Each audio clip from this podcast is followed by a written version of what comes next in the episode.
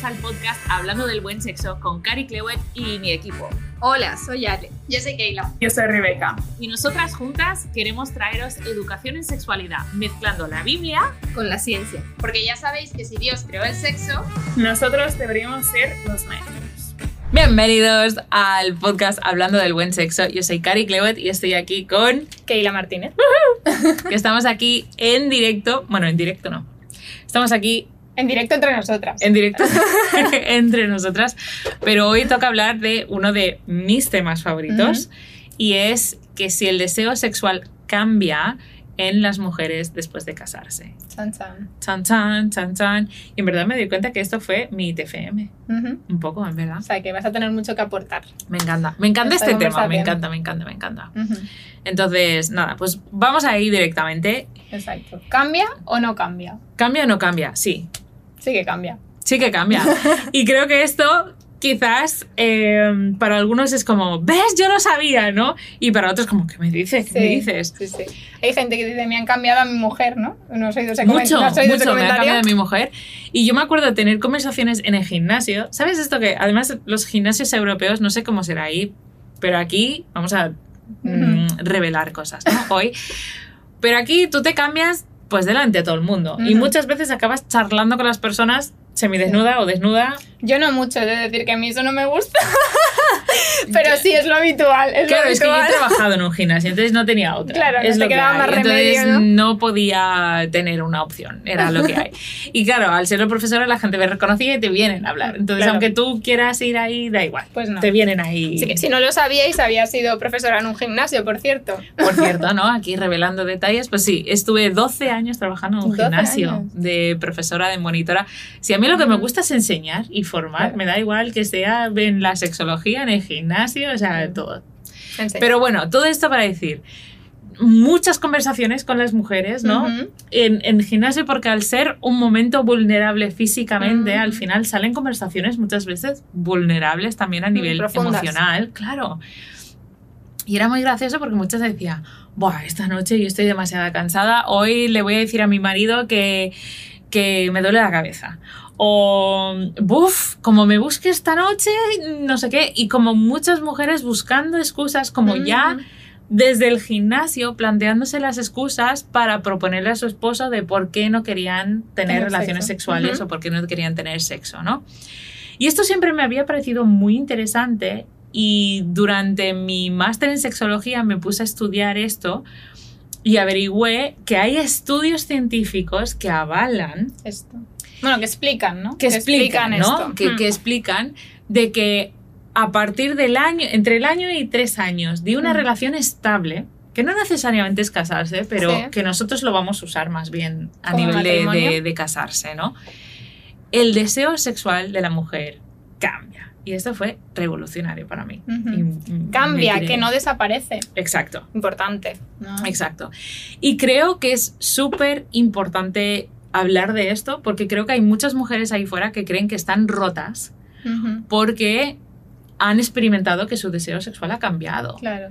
Y, lo interpretan como que ha desaparecido. Exacto. Entonces, claro, hay un problema en mí, ¿no? Porque ¿por qué ya no siento deseo? ¿Por qué, no? Y empiezas a dudar, ¿por qué ya no me atrae mi marido? ¿O por qué ya no me atrae el sexo? ¿No? Quizás, porque a veces no es, no es la persona, sino es el acto en sí, ¿no? Exacto. Y creo que de ahí empieza a haber de nuevo, estamos muy socializados a que el hombre tiene una necesidad física, la mujer tiene una necesidad emocional, los hombres les gusta el sexo, a las mujeres no les gusta el sexo. Bueno, para los que nos estáis escuchando, estoy todo el rato haciendo comillas, en el aire. Claro, claro debería, no es cierto. Debería, mm, no sé, ¿cómo, se hace eso cuando lo estás haciendo en podcast? En audio, no sé.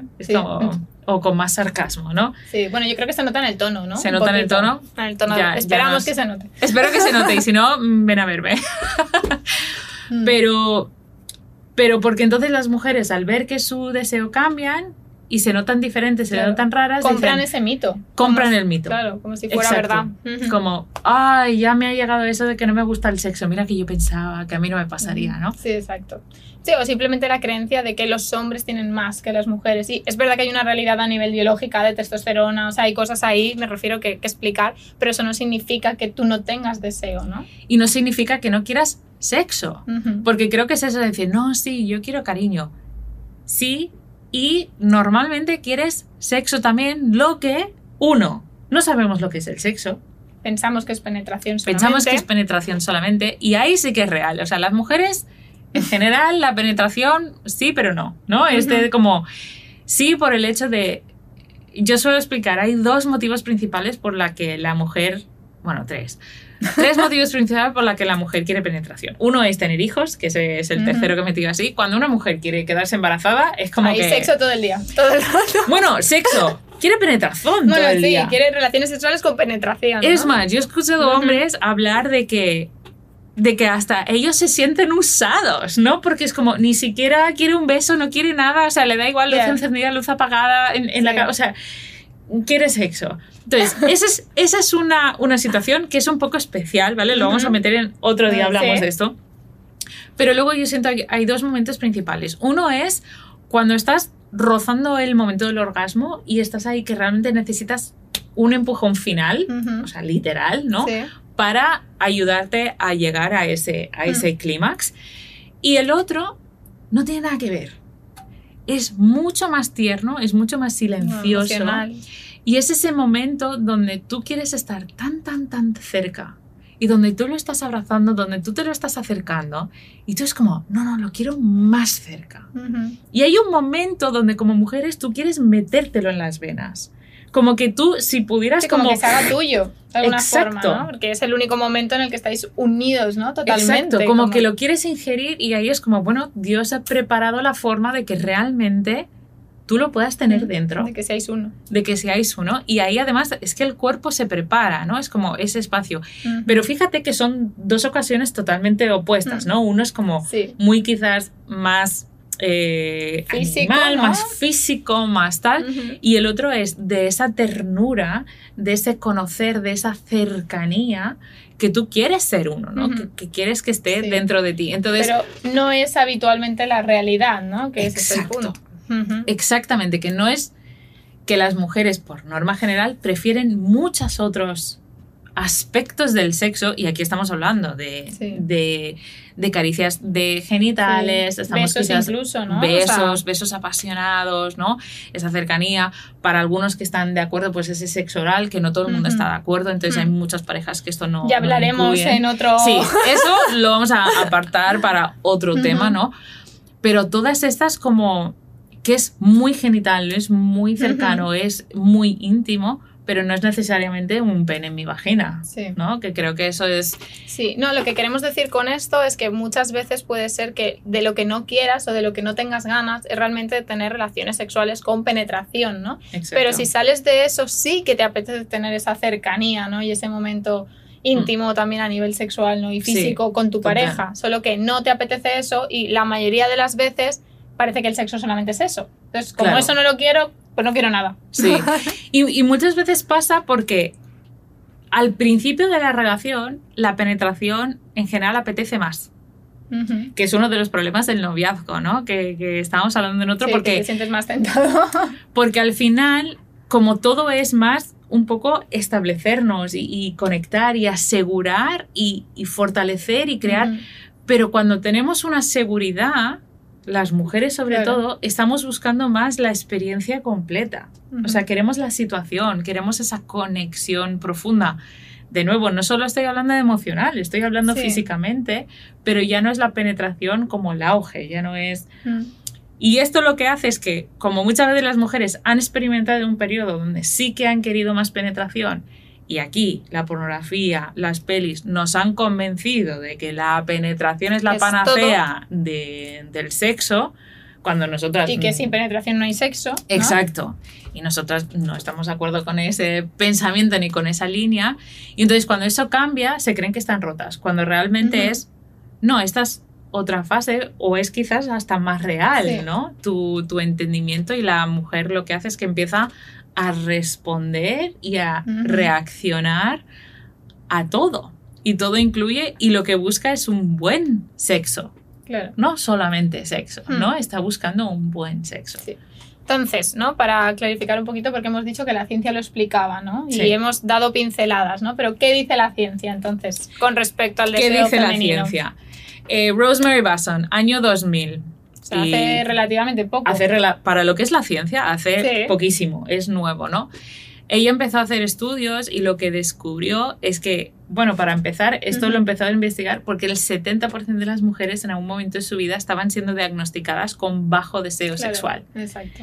Y eso fue una alarma, decir, ¿cómo puede ser que más de la mitad de las mujeres esto es que o todas están rotas Sí. o, o el el baremo está roto? Sí, oye, y antes de seguir, ¿no? Queríamos decir que puede ser que no sea tu caso. Puede ser que haya alguna Exacto. mujer que nos está escuchando y diga, yo sí que quiero, ¿no? O sea, yo no me siento identificada con esto y a veces incluso nos sentimos que somos las raras, ¿no? Si nos Sí. está pasando eso, hablaremos también de eso en algún Hablaremos otro de eso podcast, ¿no? porque hay un 30% de mujeres que son las que tienen el alto deseo Claro. sexual en, en su En matrimonio. relación. Entonces, también eres normal. Sí. ¿Vale? no Estamos hablando del deseo, bajo deseo sexual que vamos a explicar, ¿no? Del no- bajo deseo sexual que vamos a explicar. Y entonces estas mujeres que estaban siendo diagnosticadas con esto, esta psiquiatra eh, de medicina sexual empezó a decir, ¿cómo puede ser? Porque no puedo ayudar a mis pacientes, empezó a investigar y lo que descubrió es que hay una respuesta sexual espontánea. ¿no? Que es esta más de, ¡ah! De repente mm, me apetece y voy. Sí, la más del noviazgo, que todo puedes pensar en esos primeros momentos que Sí. era como, wow. Donde, ¡ah! ¿no? Ese subidón y que de repente Ujú. que es el que es más predominante en los hombres. Sí. Por norma general, ellos lo mantienen toda la vida. por el nivel de testosterona también que tienen. Nos hay una explicación, ¿no? Exacto. Que es que esto es muy químico, ¿no? Cuando estudiamos, y yo creo que esta es la belleza de cuando estudiamos cómo hemos sido creados, entendemos Mm. a Dios, Sí. entendemos también sus reglas, entendemos por qué Sí, hay las normas, por qué las cosas, por qué los límites que nos protegen, ¿no? De otro... Tienes que escucharlos todos, porque están todos relacionados. Eh, ahora me he perdido, ¿por dónde iba? No, estabas hablando que hay un deseo espontáneo. Hay un deseo espontáneo, exacto. Y entonces, ella lo que descubrió es que una vez que se estabiliza en el matrimonio o que se estabiliza en la pareja, La relación. Ese deseo, y pongo deseo entre comillas del aire de nuevo, pero que cambia. Uno, lo que ella postulaba es que realmente esta palabra deseo está mal usada, porque nos han hecho creer o hemos pensado que viene antes de la excitación. Y entonces, primero viene el deseo, y luego viene la excitación. Y ella dijo, mira, no, el deseo no va ahí. El deseo aparece en algún momento, a veces, a veces no, y no es el Como precursor exacto, ¿no? o el detonante, no tiene que ser el detonante de una relación sexual en las mujeres. Ahora están estudiando los hombres, porque obviamente esto Sí. abrió un, Un campo nuevo de un investigación. campo nuevo de investigación, sí, sí. Pero entonces ella decía, no, es que la respuesta sexual femenina, fíjate que ya no habla ni siquiera del deseo. Ella dice, la respuesta sexual femenina es react- reactiva. Sí, reactiva. Esa es O sea, la- la palabra. responde Res- a lo que ocurre, ¿no? responde a lo que ocurre.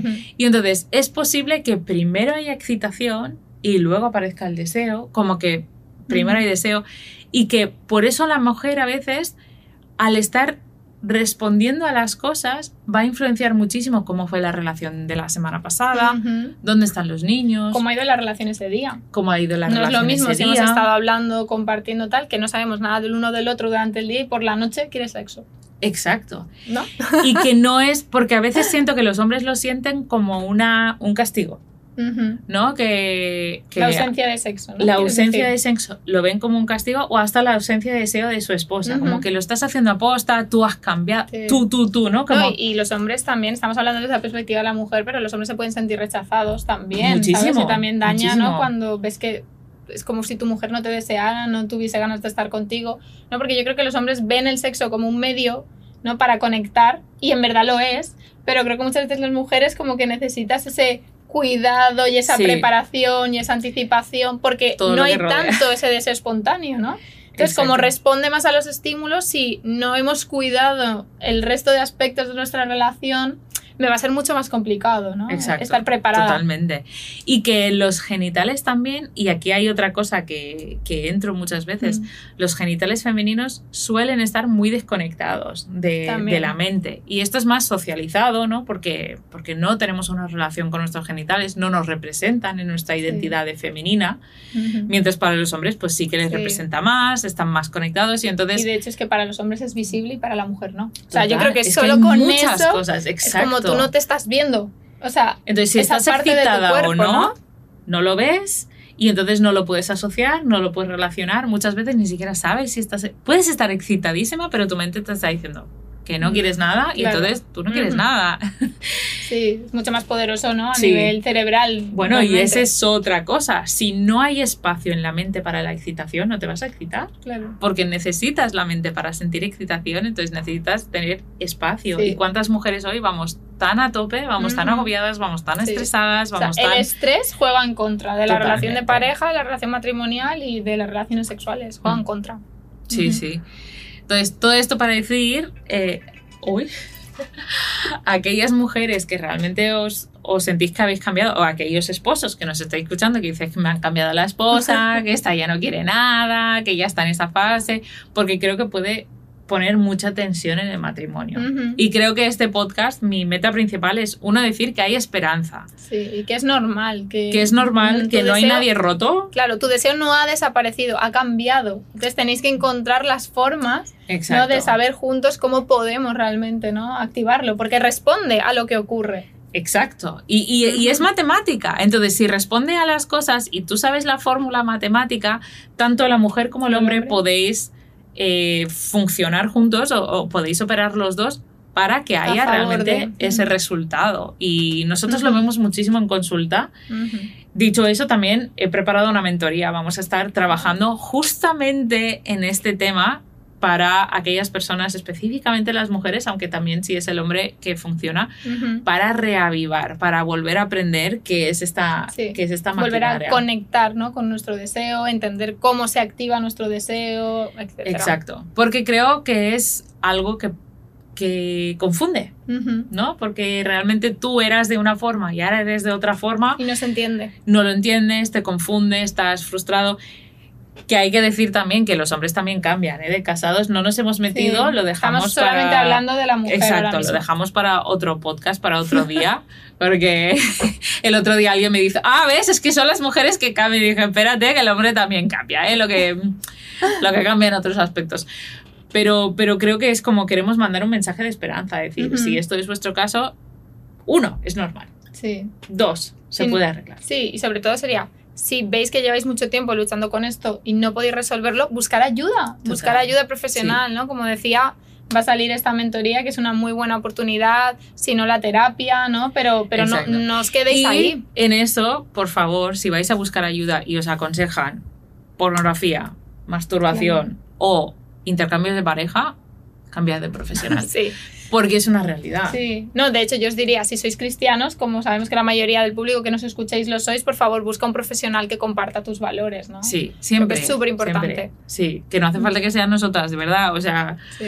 pero sí que es verdad porque en, en temas sobre todo que, que van alineados a tus valores, hay muchos profesionales que tienen otras líneas, que tienen otra forma de, pre- Sí. de pensar y que seguramente van a recomendar cosas que quizás en el momento parecen más sencillas, más fáciles, más atractivas, pero que pueden hacer mucho daño Ujú. a tu relación, a tu pareja, eh, si vas por ese camino. Total. Mm. Bueno, pues ¿cuál sería un resumen para terminar, Cari? Un resumen yo creo que es eh, el deseo sexual en la mujer puede cambiar. Esta Ujú. palabra deseo lo tenemos que reentender, lo tenemos que reinterpretar, tenemos que reeducarnos muchas Ujú. veces para el sexo matrimonial y que muchas veces que el deseo haya cambiado no es una señal negativa, sino una señal positiva de que estáis estables. Porque es la estabilidad Ujú. lo que provoca el cambio. Fíjate, no, Sí, es algo bueno, ¿no? realmente. Es algo ¿no? O sea, bueno, ¿no? Significa en verdad que, que estáis avanzando. Y, y que os queremos ayudar, si os interesa, que tenemos diferentes recursos justamente para este tipo de caso, porque es algo, el 70% de Muy las común. mujeres, ¿no? Han sido diagnosticados con bajo deseo, pues obviamente es un problema que, sí. que, que trabajamos y que queremos trabajar, porque si Dios creó el sexo, Nosotros debemos, debemos ser, ser los maestros y queremos que las parejas, los matrimonios cristianos tengan el mejor sexo posible. Esa es nuestra meta como gabinete y queremos que sobre todo las mujeres cristianas que estéis teniendo los mejores orgasmos del mundo mundial. Y entonces si eso no es tu caso, pues aquí estamos. ayuda. aquí estamos para ayudarte. Pues hasta aquí nos quedamos. Si quieres saber más, busca en la página web www.cariclevet.com. También nos puedes encontrar en las redes sociales eh, o en otras plataformas y estamos aquí para ayudarte. Ya está. Bueno, nos vemos en el próximo. Venga, hasta luego.